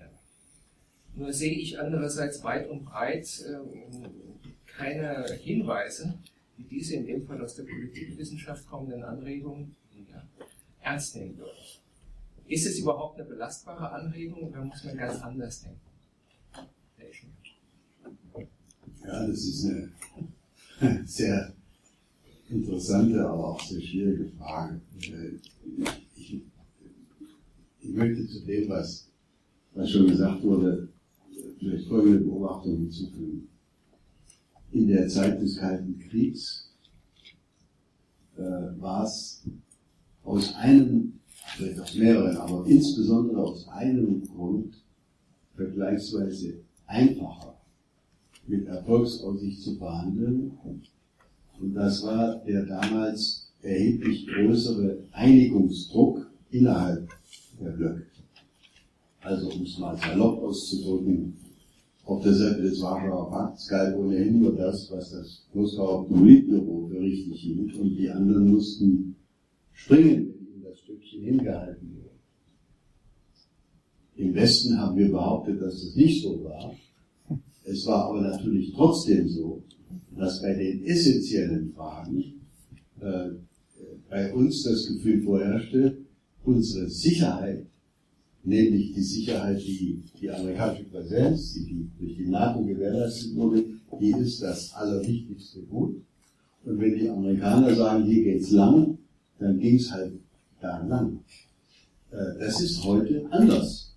Äh, um das den Steinmeierischen Vorschlag mal aufzunehmen. Trägt also der Außenminister des wichtigsten europäischen Partners einen sorgfältig überlegten und auch sorgfältig formulierten Vorschlag neuer rüstungskontrollpolitischer Initiativen vor. Und was sagt beispielsweise, ich will es jetzt nicht personalisieren, aber was sagt beispielsweise Estland oder Polen, die sagen, papalapap. Äh, falscher Ansatz. Äh, machen wir nicht mit. Ende der Durchsage. Ende der Durchsage. Äh, der Einigungsdruck ist schlicht und ergreifend nicht in dem Maße da, wie das damals der Fall war. Und wir haben natürlich, selbst wenn wir jetzt mit großer Intensität, die Deutschen, wenn wir selbst mit großer Intensität und großer Überzeugungskraft äh, versuchen würden, auf unsere Partner äh, einzutreten, haben wir natürlich nicht den Hebel, den beispielsweise die USA damals automatisch hatten, wegen der völlig anderen Bedrohungslage. Wir haben nicht den Hebel, den Polen oder den Esten den Punkt auszureden, den sie ja mit einer gewissen Berechtigung vortragen. Wieso sollen wir mit einer russischen Föderation verhandeln, der man expressis verbis wegen der Vorfälle, die Sie ja vorhin beschrieben haben, eben nicht vertrauen kann. Und wenn wir jemandem nicht vertrauen können, dann machen Verhandlungen mit denen, weil wir ja auf das Ergebnis dieser Verhandlungen dann auch nicht bauen können, keinen Sinn. Ende der Durchsage. Äh, das ist ja zum Teil, das ist ein bisschen abgekürzt, äh, zum Teil die Lage in den letzten Jahren gewesen. Also der Einigungsdruck ist geringer. Ich will noch einen zweiten Punkt ansprechen, das ist aber vielleicht eher eine spekulative Überlegung. Es hilft bei diplomatischen Verhandlungsprozessen, äh, wenn die Verhandlungspartner von sich selber das Gefühl haben, dass sie sich ungefähr gleich stark gegenüberstehen. Wenn es so ist, dass der eine subjektiv das Gefühl hat, dass ich ohnehin zehnmal stärker als der andere und wenn der andere das Gefühl hat, dass ich ja ohnehin, äh, nicht wahr, der Verlierende, der Schwächere Teil bin, dann ist erfolgreiches Verhandeln doppelt oder dreimal so schwer. Weil der Schwächere das Gefühl hat, ich verliere mein Gesicht natürlich viel schneller, wenn ich auch nur eine kleine diplomatische Konzession äh, akzeptiere. In äh, der äh, Übersetzung auf Lage heute heißt das aus meiner Sicht, dass wenn man die These vertritt, es gibt ja einige, die diese These vertreten, ich gehöre dazu, wenn man die These vertritt, dass die russische Föderation so tut, als wäre sie stark, in Wirklichkeit ist sie extrem schwach, wenn sie genau weiß, dass ihre Wirtschaftskraft im Augenblick etwa der Italiens entspricht, jedenfalls nicht der, der, Amerik der USA oder etwa der der ganzen Europäischen Union, äh, dann ist es für mich nachvollziehbar, dass es für die russische Föderation schwer ist, äh, nachzugeben. Schwerer, als wenn sie von sich selbst das Gefühl hätte, wir sind ja auf der Siegerstraße. Ohnehin. Wir setzen uns früher oder später durch. Umgekehrt spürt man natürlich seit vielen Jahren, nicht erst jetzt seit Trump, auf der amerikanischen Seite das Gefühl, wir haben ja den Kalten Krieg gewonnen das ist ein Begriff, den wir so nicht benutzen, nicht benutzt haben und nicht benutzen wollen. Aber auf amerikanischer Seite gibt es sehr häufig dieses Gefühl, wir haben den Kalten Krieg gewonnen. Die NATO hat, so habe ich mal einen amerikanischen General reden hören, die NATO hat ja jetzt erfolgreich die Save überschritten. Die Save ist ein Fluss in, in, in, in, Südosteuropa. äh, das klingt so nach Eroberung. Ähm, und wenn man natürlich mit diesem Überlegenheitsgefühl, wir rollen so allmählich den amerikanischen Kontinent Richtung Osten auf, wenn man mit diesem Überlegenheitsgefühl an Sache rangeht, äh, dann, und wenn das die andere Seite so äh, vermutet, äh, oder den Verdacht hat, dass das so ist, dann werden erfolgreiche Verhandlungsprozesse natürlich doppelt schwer. Verhandeln ist immer auch nicht nur ein Problem, Sie haben vollkommen recht, der Inhalte und der Einigung auf Inhalte ist es immer auch die eigentliche Politik dahinter und die eigentliche Politik dahinter ist eben häufig auch sehr, sehr viel Psychologie. Ja, direkt dazu, also äh, man kann ja den Eindruck bekommen, dass äh, das ist ja auch so, die OSZE natürlich äh, jetzt auch äh, ganz anders dasteht als die KSCD vorher, die alte KSCD. Und wenn man jetzt die Konflikte äh, hört, die jetzt beschrieben wurden, dann stellt sich ja schon die Frage, wenn man auf die Unterschiede mal achtet zwischen der alten KSZB und der OSZE jetzt, wo ist eigentlich die moderierende Kraft? Wo ist äh, die Gruppe, die die Rolle übernehmen könnte, die die Neutralen im KZE-Prozess gespielt haben? Äh, es ist ja ein ganz äh, wichtiger Effekt gewesen, dass es eben nicht nur NATO-Mitgliedstaaten gab und Warschauer Pakt-Mitgliedstaaten, sondern dass es eben äh, auch diese nicht kleine Gruppe der Neutralen und Nicht-Gebundenen gab. Zwar kleiner als die anderen, aber äh, trotzdem an dem gewichtig. Und äh, die haben sich zur Aufgabe gemacht, im entscheidenden Moment immer auch eben moderierend einzugreifen. Und das ist ihnen auch eben mehr als einmal gelungen. Das darf man eben auch nicht vergessen. Äh, heute haben wir das Problem bei der OSZE, dass eben nicht mehr 35 bzw. 34 Staaten sind, sondern es sind 56, glaube ich, oder? 57 äh, Staaten sind, die aber alle eben auch äh, als souveräne Staaten ihre Interessen einbringen. Und äh, es gibt letztendlich natürlich zwar die Europäische Union, aber man darf eben äh, trotzdem, oder man muss in Rechnung stellen, dass es eben nicht mehr diese ähm, ja, diese Geschlossenheit gab, die es zwar bei der KZE in den Gruppen so auch nicht gab, aber zumindest hat man versucht, eben als Gruppe auch eine Position zu formulieren. Bei allen Unterschieden, die sowohl die NATO-Mitgliedstaaten hatten, als auch natürlich Warschauer Pakt und auch die äh, neutralen und nicht gebundenen. Äh, so eine Situation, dass äh, West, Ost und in der Mitte so als Zünglein an der Waage gleichermaßen eine sehr fein operierende Staatengruppe äh, dann moderierend eben auch dann eine Rolle spielen kann, sehe ich bei der OSZE natürlich jetzt heute auch nicht. Die Frage stellt sich natürlich, wie wichtig sind bei diesen Moderat Moder ja, bei Konfliktmoderationen oder bei diesen Konfliktlösungssystemen, die die KCD entwickelt hat, diese moderierenden Staaten, die also letztendlich auch vermitteln können, als Teilnehmerstaaten. Also wenn Herr Pohl nicht direkt darauf antworten will, dann hätte ich vielleicht als Schlussfrage an Sie, bevor wir das Publikum öffnen. Eine Frage, die mir schon die ganze Zeit durch den Kopf geht und die zusammenhängt mit Ischingers Beobachtung, es hätte doch kein Mensch für möglich gehalten, zu Beginn des KSZE-Prozesses, dass da überhaupt was draus wird. Die Situation war ähnlich verfahren wie heute, strukturelle Hindernisse und, und, und, wir kennen alles die beschriebenen Probleme. Was wir bisher nicht angesprochen haben, was offenbar elementar gewesen ist, zum Umgang mit dieser verfahrenen Situation, war doch nicht nur eine große Idee, sondern waren auch Akteure, die für die Validität dieser Idee eingestanden haben. Also in anderen Worten den Idealtypus des Visionären des Charismatikers. Wenn ich auf so einen Vorschlag schaue, wie Steinmeier jetzt unterbreitet hat, Sie haben ihn vorhin angesprochen, dann kann ich mir nicht vorstellen, Stichwort Visionär und Charismatiker, dass jemand wie Willy Brandt ein halbes Jahr nach negativen Reaktionen auf diesen Vorschlag diesen Vorschlag beerdigt. Im Moment scheint mir er eher beerdigt zu werden.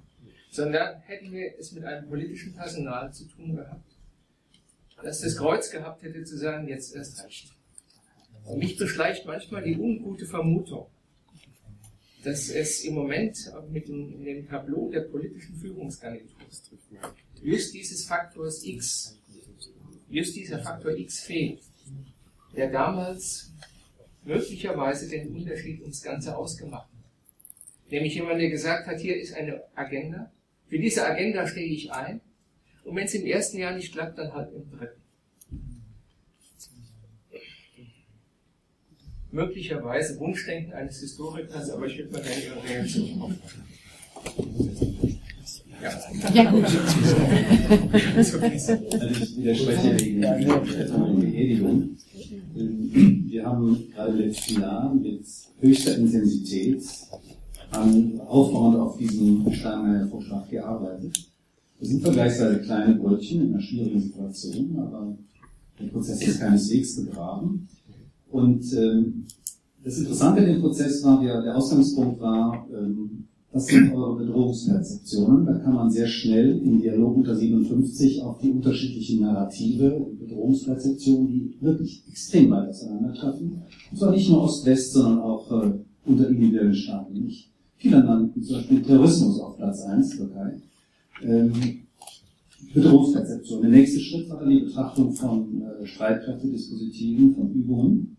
Also was passiert denn da eigentlich in der Realität, was Bedrohungsperzeptionen auslösen kann? Stimmt das eigentlich alles überhaupt? Fakten sind ja manchmal ganz hilfreich, ne? Fakten zu betrachten, um dann die Frage zu stellen, sind eure Perzeptionen so ganz berechtigt? Und ich will das jetzt nicht, dann hatten wir im Austausch über die Frage regelbasierte Ordnung, hochkompliziert, weil das das Fundament der Vertrauenskrise ist. Und dann aber auch regelbasierte Ordnung was für Compliance-Fragen haben wir eigentlich? Wir haben ja ein interessantes äh, Rüstungskontrollpolitisch, äh, Rüstungskontrollpolitische Architektur, die aber erodiert an allen Ecken und Enden, wo es bei allen Vertragsregimen oder auch beim Wiener Dokument äh, Fragen der, der Einhaltung der Regeln gibt. Ich würde das ist so ein Prozess, der sehr langfristig angelegt ist, der sehr basismäßig ist, aber andererseits eben die Voraussetzungen schaffen soll, um dann die Frage zu stellen, ja, wenn wir uns denn einig sind über die Bedrohungen, was können wir denn gemeinsam tun? Das ist dann der nächste politische Schritt, der dazu zu nehmen wäre. Und äh, Ihre Frage nach den großen, ich sage mal, Methoden der OSZE. Ich glaube, wir sind heute in einer Zeit, wo die Politikergeneration, die sozusagen aus dem Zweiten Weltkrieg heraus äh, gewachsen ist, eben abgetreten ist. Und äh, das vermute ich macht schon einen, einen fundamentalen Unterschied. Darf ich, darf ich eine Anmerkung dazu machen? Also ich widerspreche überhaupt nicht, äh, aber ich würde gerne einen anderen Aspekt noch hinzufügen. Also ich habe mir mal angeguckt, was nach wochenlangen, wie hieß das, Sondierungsgesprächen äh, diejenigen, die unter dem Begriff Jamaika verhandelt haben über eine Regierungsbildung, was die zum Thema Außenpolitik produziert haben. Das, was da rauskam, nach Wochen, ist von solcher intellektueller Dürftigkeit und Schwäche, dass es niemanden verwundern sollte, dass außenpolitische Visionen oder strategische Ziele, über die wir hier diskutieren, offensichtlich nicht zu den zentralen Zielen der gegenwärtig amtierenden deutschen Parteien oder im Bundestag vertretenen Fraktionen und so weiter sind. Die haben sehr, sehr viel detaillierter über die Kürzung des Mittelgelds oder der äh, irgendwelche äh, Fördererträge diskutiert, als über die Frage, also die, das Thema Rüstungskontrolle habe ich in dem Papier überhaupt gar nicht gefunden. Ähm, und zum Thema Russland, und also eine strategische Frage allererster Ordnung für die Bundesrepublik Deutschland damals, heute und morgen, stand nur drin, wir streben gute Beziehungen zu Russland. Oder so ähnlich. Ein, ein banaler Satz, wie er nicht hätte banaler sein können. Also mit anderen Worten, wenn das der Level of Attention ist, den unsere Politik diesen Themen entgegenbringt, dann dürfen wir uns nicht wundern, wenn äh, äh, sozusagen die Inbrunst, mit der die Themen dann äh, vertreten werden, nach innen und nach außen, und wenn die Fragen, die vielleicht auch im Deutschen Bundestag dazu gestellt werden, wenn die dann vielleicht auch eher blass und dürftig sind. Anscheinend, das wäre wie gesagt so nur noch nur mein Kommentar, meine Fußnote, anscheinend sieht man in breiten Teilen der deutschen Politik diese Themen, von der wir glauben, also ich glaube, Kohl und ich, äh, wahrscheinlich Sie auch, äh, wir streiten uns überhaupt nicht darum, dass diese Fragen, etwa der Rüstungskontrolle, der Vertrauensbildung, der strategischen Ordnung Europas, Fragen von höchster Priorität, von fast existenzieller Interesse für uns und, und unsere Nachbarn sein sollten, oder zumindest als solche gesehen werden. Das scheint aber in unserem äh, größeren Zusammenhang äh, der Koalitionsverhandlungen vor ein paar Wochen und auch der jetzigen Sondierung im Augenblick nach meinem Eindruck nicht der Fall zu sein. Die scheinen andere Probleme zu haben. Das ist leider so. Außenpolitik spielt eine Mini-Rolle. Ja, ich äh, kann das natürlich auch nur äh, unterstützen, was mein Vorredner jetzt schon äh, dazu gesagt hat. Ich will einen Aspekt noch anführen, der mir noch in den Sinn gekommen ist. Äh, das ist nämlich, wenn man als Historiker sich die Sache von der rückwärtigen Position aus betrachtet und den KCD-Prozess mal als Grundlage nimmt und dessen Funktionsweise, dann fällt natürlich auch sofort auf äh, die Frage, wo bleibt eigentlich auch heute und gerade heute die Zivilgesellschaft? Die Zivilgesellschaft spielte natürlich im KCD-Prozess eine, eine herausragende Rolle. Und zwar auch dynamisch gesehen, am Anfang weniger, aber dann in den 80er Jahren immer mehr. Und auch die Zivilgesellschaft, die einzelne Punkte der, des KCD-Prozesses sich zu eigen gemacht hat, hat natürlich auch diese äh, Punkte versucht umzusetzen und hat von unten Druck auf die Regierenden gemacht, bestimmte Dinge in den Blick zu nehmen. Das ist etwas, was interessanterweise heute etwas fehlt. Ja, und vielleicht liegt es auch etwas daran, dass nicht nur jetzt die moderierende Kraft äh, fehlt, sondern eben auch einfach äh, der, der Druck letztlich einer funktionierenden Zivilgesellschaft äh, jetzt nicht so richtig äh, zu erkennen ist. Das betrifft natürlich gerade auch eben äh, jetzt Russland, Ukraine, könnte ich mir vorstellen, wo Zivilgesellschaft immer auch erst noch weiter entstehen wird. In so einem Sinne. Aber es fällt auf, dass eben die Zivilgesellschaften im KCD-Prozess eine viel stärkere Rolle gespielt haben, als das im Moment zu erkennen wäre. Vielleicht ist das auch ein Hinweis darauf, äh, wo oder wie Lösungen funktionieren könnten. Also wenn wir jetzt hier auf einer Regierungsbank säßen, dann würde ich sagen, die Zivilgesellschaft sind Sie. Ja, und deshalb sind, haben Sie jetzt auch das Wort mit einigen Fragen. Sie hatten sich schon die ganze Zeit gemeldet. Bitte schön.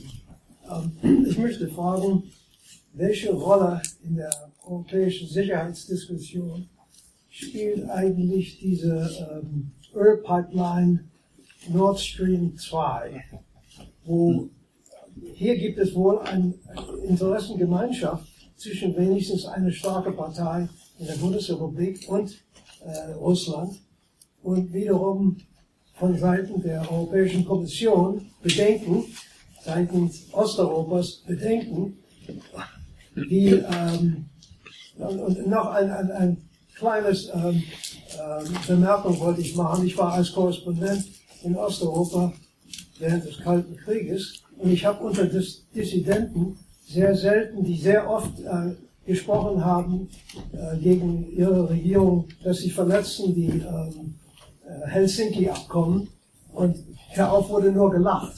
Äh, ich selber wurde festgenommen äh, viele Stunden lang an Grenzen und habe gesagt, es, es verletzt Helsinki und da wurde auch nur gelacht.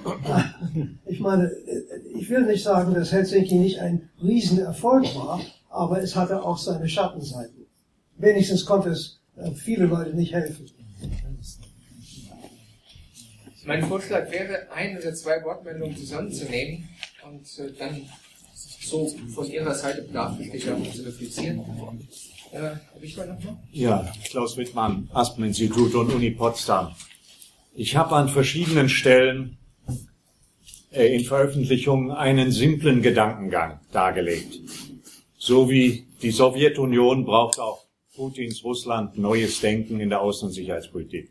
Wir, der Westen, besonders die NATO, sollten das erleichtern durch selbstkritische Anerkennung unseres Anteils an der Verantwortung für die Verschlechterung des Verhältnisses über die letzten 20 Jahre. In Klammern natürlich keine Rechtfertigung für Aggression in der Ukraine. Und unser Hauptversäumnis, neben den politisch-psychologischen Dingen, die angesprochen wurden, ist nach meiner Überzeugung, dass wir nicht alles getan haben, einen langfristig angelegten Dialog, Prozess über Russlands Platz in der europäischen Sicherheitsordnung in Gang zu setzen und mit ähnlich langem Atem zu betreiben wie die KSZE. Und da das nicht vom Westen äh, initiiert wurde, wurde nach meiner Überzeugung eine Chance verpasst, als Präsident Medvedev 2008 hier in Berlin den Vorschlag einer, eines europäischen Sicherheitsvertrages machte. Das war in der Substanz abzulehnen. Das hatte ähnliche Ziele zum äh, im äh, Hintergrund wie das aus den Mitte der 50er Jahre oder der Vorschlag, der dann zur äh, KSZE führte, der sowjetische Vorschlag. Aber im Unterschied zu damals, als man darauf einging und dann westlicherseits weitgehend die Agenda bestimmte, hat man diesmal die Chance vergeben. Halbherziger Korfu-Prozess, keine eigenen Ideen. Was wollt ihr, was wollt ihr, was wollt ihr, wurden die Russen gefragt, was dazu führte, kontraproduktiverweise, dass sie dann einen Vertragsentwurf auf den Tisch legten, die Russen, äh, was dann natürlich abgelehnt werden, äh, abgelehnt wurde, Gesichtsverlust, Ende der Durchsage. Und ich würde gerne mal von den, vom Historiker und auch von den, von den äh, Akteuren äh, wissen, was uns das lehrt. Von äh, Botschafter Ischinger kenne ich einen Artikel, den er damals geschrieben hat und den wir äh, bei einem Oberseminar in Potsdam auch mal uns vorgenommen haben, zusammen mit dem Medvedev-Vorschlag. Der war betitelt Keine Angst vor Medvedev. Herr Roller-Sachse. Ja, ich komme, würde von, äh, mein Beitrag ist von einer ganz anderen Seite. Ich überlege, also was Sie geschildert haben, die, äh, das fehlende zivilgesellschaftliche Engagement für einen neuen Abrüstungsprozess oder überhaupt einen Dialog in dieser verfahrenen Situation. Und das macht mich, macht mir in der Tat wirklich auch Angst, was Sie beschreiben, auch diese neue Generation von Politikern, die also schon eine etwas jünger sind als, als wir hier. Äh, und die nicht auf dieser Weltkriegserfahrung, also für die, die gar keine Rolle mehr spielt, die einfach zwei Generationen davon sind. Und ich weiß aber auch keinen Ausweg. Also wenn damals im, als der KSZE-Prozess anfing, als es um Abrüstung ging, da war die Zivilgesellschaft mit ihren Forderungen nach Frieden und Abrüstung und gegen den Wahnsinn äh, der, der Aufrüstung natürlich auf der richtigen und guten Seite. Das ließ sich zivilgesellschaftlich gut formulieren. Was müsste denn die Zivilgesellschaft heute oder was könnte sie und verschiedene Gruppen, die sich irgendwo engagieren, ich weiß nicht wie, was soll die, äh, soll die formulieren? Soll, also mir läge dann am nächsten so sagen, Geopolitik bitte wieder als Realität überhaupt anerkennen. Aber das als eine zivilgesellschaftliche Forderung kann ich mir schlechterdings nicht vorstellen. Also insofern weiß ich nicht, wo die Zivilgesellschaft da ihren Platz finden könnte, den sie ja irgendwo haben müsste, aber ich sehe ihn nicht. Ja, das ist jetzt viel Holz. Womit wollen Sie anfangen?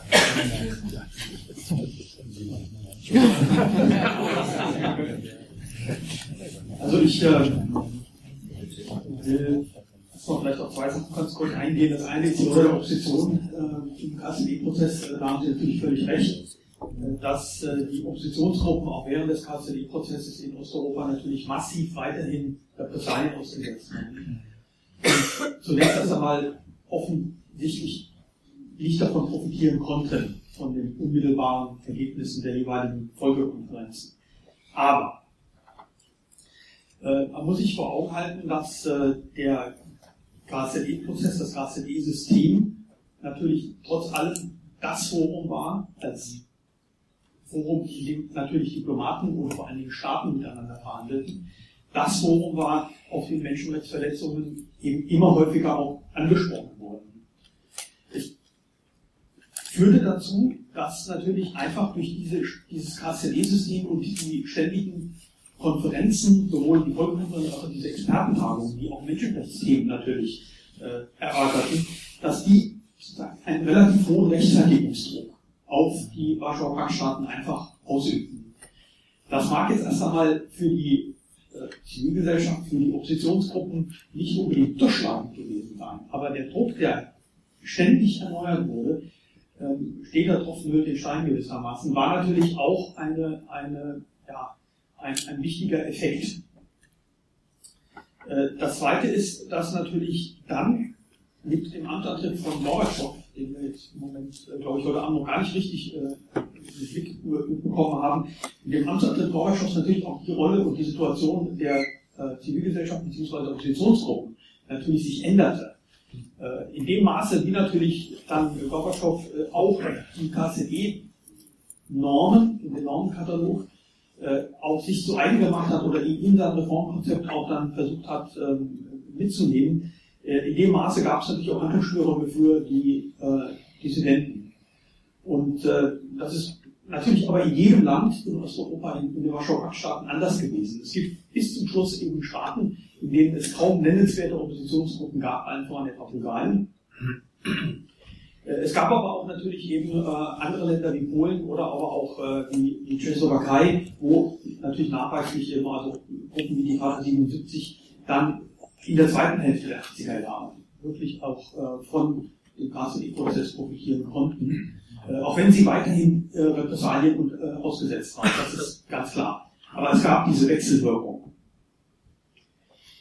Äh, schwieriger ist jetzt schon äh, die Frage von Ihnen wird man über die ja, äh, die Frage, was wir da versäumt haben und wie das äh, natürlich im Moment halt auch aussieht. Als äh, Historiker fällt mir dazu natürlich jetzt im Moment vor allem ein, dass, äh, wie ich eben schon sagte, Gorbatschow natürlich also auch äh, wichtige Elemente der Schussakte äh, versucht hat aufzunehmen. Und es war für ihn so eine Art Transmissionslinie, den Anschluss an Europa zu bekommen. Äh, es, er hat dann natürlich also wiederholt immer wieder dann dieses gemeinsame Haus Europa gefordert. Und ähm, ohne aber letztendlich wirklich also auch näher zu definieren, was äh, darunter zu verstehen ist. Und das ist äh, durchaus also auch in, in, den westlichen Ländern auf Widerhall gestoßen. Äh, nicht zuletzt beim Friedrich Genscher, der natürlich auch, also wenn auch anders, mit anderen Schwerpunkten, sicherlich an eine europäische Sicherheits, ein europäisches Sicherheitssystem oder europäische Sicherheitsordnung dachte, dass eben äh, die USA damals noch eben auch mit berücksichtigt. Äh, daraus ist, wie wir wissen, aus äh, bestimmten Gründen dann eben in den 90er Jahren nichts geworden oder nicht viel. Äh, es gab ja dann eben doch Institutionen, die die äh, Sowjetunion und Russland dann eben eingebunden haben. Aber der durchschlagende Erfolg ist im Moment jedenfalls nicht zu erkennen. Damit gehen wir auch weiter.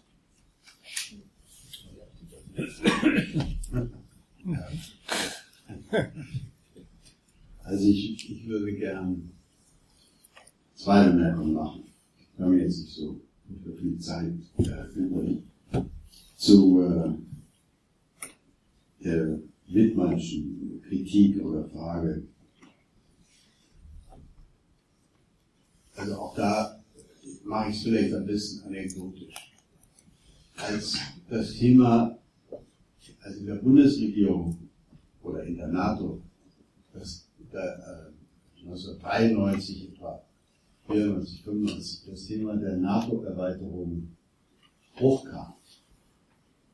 Da gab es in dem damaligen Verteidigungsminister Rühe einen äh, starken und durchsetzungskräftigen Befürworter der NATO-Erweiterung, aber nicht in dem Sinn, dass wir uns nach Osten äh, jetzt ausdehnen, sondern in dem Sinne, dass wir den Polen nicht verweigern können, ihr Bestreben, demselben Sicherheitssystem anzugehören, wie wir ihre westlichen Nachbarn, insbesondere die wir doch inzwischen durch die Wiedervereinigung einen ganz anderen sicherheitspolitischen Status äh, errungen hatten, äh, den wir nicht zuletzt ja auch der Mitwirkung der östlichen Nachbarn hatten. So, der, der damalige Bundeskanzler Kohl hat, als die Frage äh, sich präzise stellte, welche Haltung nimmt die Bundesregierung zu der Frage einer NATO-Erweiterung ein, Da hat er gesagt, wir legen uns jetzt mal überhaupt nicht fest. äh, und ihr haltet jetzt mal alle die Klappe. Äh, ich muss erstmal mit Gorbatschow reden. Und dann hat er mit Gorbatschow geredet.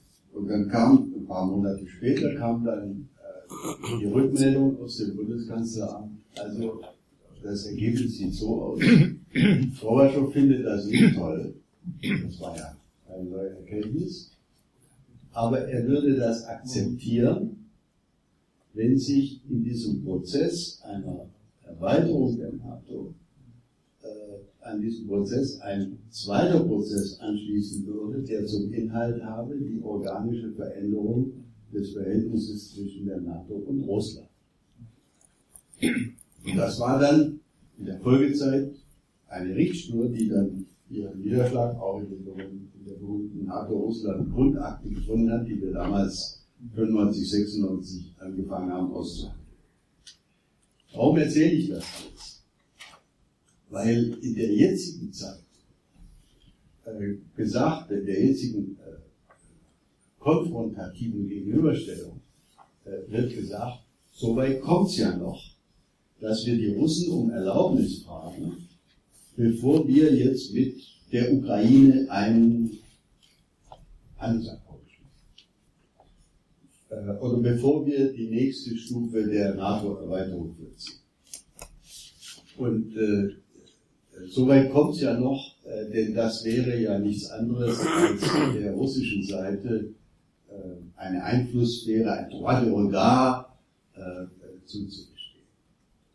Ich behaupte, dass wir in dieser, dieser Zeit der 90er Jahre informell exakt dieses getan haben, dass wir das weitere Vorgehen davon abhängig gemacht haben, ob es gelingt, zumindest eine Tolerierung unserer nächsten Schritte durch die russische Seite vorher informell und zwar auf relativ hoher Ebene mit der anderen Seite zu besprechen.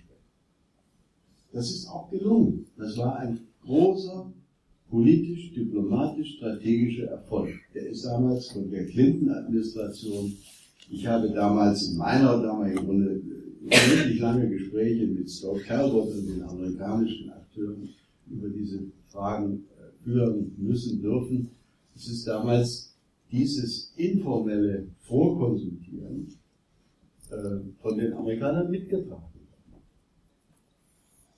Als wäre zehn Jahre später von der George W. Bush-Administration äh, wahrscheinlich äh, kategorisch zurückgewiesen worden. Und es hat dazu geführt, dass weitere westliche Schritte, insoweit würde ich Herrn Wittmann recht geben, dass weitere westliche Schritte, die man äh, überlegte oder die vorgeschlagen wurden, äh, bis hin zu dem Vorschlag, die Ukraine und, äh, und Georgien damals in, mit dem Status des, wie hieß das, Map, Membership Action Plan. Action Plan zu versehen, dass diese Gipfel, NATO-Gipfel 2008 in Bukarest, Bukarest. Äh, dass diese Schritte eben nicht, und zwar in keiner Weise, äh, mit der russischen Seite vorbesprochen worden sind oder dass man russische Bedenken äh, in die Art und Weise unseres Vorgehens mit einbezogen hat. Also, was ich in meiner persönlichen Sichtweise als ein erfolgreiches Vorgehen in den 90er Jahren äh, betrachte, hat man dann in der Ära George W. Bush eben nicht mehr angewendet. Also hier würde ich sagen, haben wir tatsächlich äh, möglicherweise einen Fehler gemacht, dass wir nicht äh, durchgesetzt haben, dass man an dieser, ich würde es jetzt mal das Kohlsche Prinzip nennen, dass man an dem nicht festhalten konnte. Der Druck aus Washington war dann in der Ära Bush natürlich auch ein besonders groß. Das ist der eine Punkt, den ich also hierzu machen würde. Der andere Punkt, den ich gerne machen wollte, ist, es ist ja sehr wünschenswert, dass wir wieder äh, nicht nur der Rüstungskontrolle, sondern in grundsätzlicheren Fragen der Sicherheitsarchitektur mit Russland äh, ins Geschäft kommen. Jawohl. Aber auch das ist ein ganz einfacher diplomatischer Grundsatz, it takes two to tango.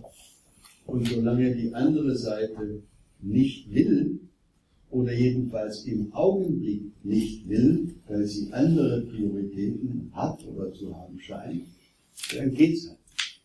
Und ich äh, wage zu behaupten, dass es klug ist, wenn wir äh, erkennen, dass die russische Seite, wenn sie denn bereit sein sollte, äh, wieder mit uns ins Geschäft zu kommen, dass sie im Zweifel, dass es ihr im Zweifel nicht reichen würde, mit der Bundesrepublik Deutschland, Frankreich, Spanien äh, oder der EU ins Geschäft zu kommen, sondern dass der zentrale Punkt aus russischer Sicht zu sein scheint, heute wie damals, mit Washington ins Gespräch zu kommen, ins Geschäft zu kommen. Und wenn das stimmt, was ich hier vortrage, dann müssen wir leider akzeptieren, dass solange Robert Mueller die Trump-Administration daraufhin untersucht, ob sie mit Russland in krimineller Weise kollidiert hat, und solange dem amerikanischen Präsidenten in seiner Russlandpolitik die Hände vollkommen gebunden sind, sodass er unfähig ist, auch nur eine einzige kreative Idee äh, vorzutragen, solange wird es nicht weitergehen. Deswegen glaube ich, der letzte Satz, äh, ist es ratsam, wenn wir zwar das Ziel nicht aufgeben und es beharrlich, auch in Wien, weiter vortragen, uns aber darauf einstellen, dass wir strategische Geduld, strategische Geduld brauchen werden, weil das wahrscheinlich alles erst dann gehen wird, wenn, auch, wenn in Washington der amerikanischen Administration eines Tages die Hände nicht mehr gebunden sein werden. Ja. Also, ja. Ein paar Sätze, denn ich glaube, wir kommen ans Ende der Veranstaltung. Ähm, mir kam gerade eben der Satz in den Sinn, der auch ein bisschen salopp ist, nachher ist man klüger. Nicht? Ich denke, wenn demnächst die Akteneditionen vorbereitet werden aus den 90ern, dann wird man äh, sehen, wie intensiv damals über diese Frage nachgedacht worden ist. Welche Möglichkeiten gibt es, um ähm, Russland einzubinden, nicht nur anzufordern, sondern einzubinden in die entstehende, sich doch ziemlich dynamisch verändernde Sicherheits, äh, Sicherheitsarchitektur Europas.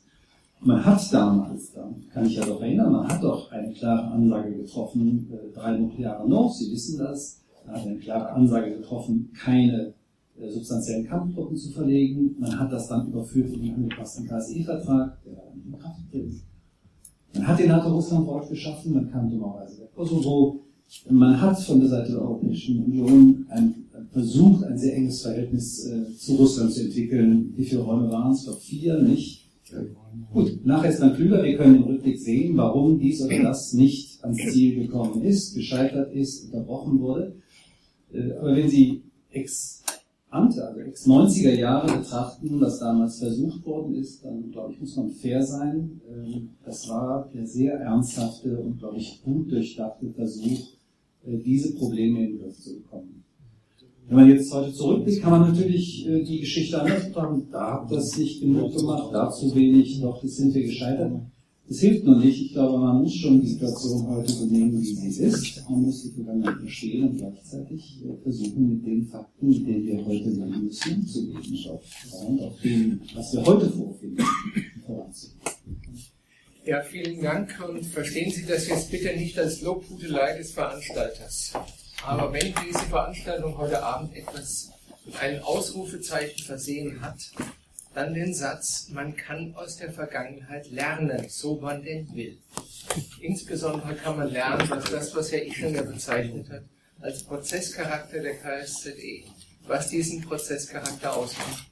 Rekapituliert das nicht im Einzelnen, vom Strukturellen über das Emotionale, über das Persönliche. Die Stichworte sind alle gefallen. Von daher bin ich sehr dankbar Ihnen. Äh, ich habe Sie vorhin salopp als Praktiker bezeichnet. Das ist, ähm, nun ja, natürlich wesentlich mehr, ähm, was Sie uns heute Abend äh, hier offeriert haben, als nur aus der Praxis zu erzählen. Es war eine historisch reflektierte Beobachtung eines Prozesses, der uns heute noch viel zu sagen hat. Ich danke Ihnen für Ihr Kommen und würde mich sehr freuen, wenn Sie in 14 Tagen wieder hier wären. Dann reden wir nämlich über einen Eine Person, äh, die Stichwort Mut zum Risiko, diesen Mut zum Risiko gepaart hat mit Vision und durchaus auch mit Charisma, nämlich über Josef Broz Tito. Und äh, ähm, am 25. Januar, auch Donnerstag, wird äh, Marie-Janine Kalik, die augenblicklich äh, Stipendiatin ist, am äh, Berliner Kolleg, ähm, referieren über Tito und die Politik aktiver friedlicher Koexistenz im Kalten Krieg. Und ich gehe mal davon aus, dass wir ähnlich viele Anregungen wie heute Abend auch aus diesem Vortrag werden ziehen können.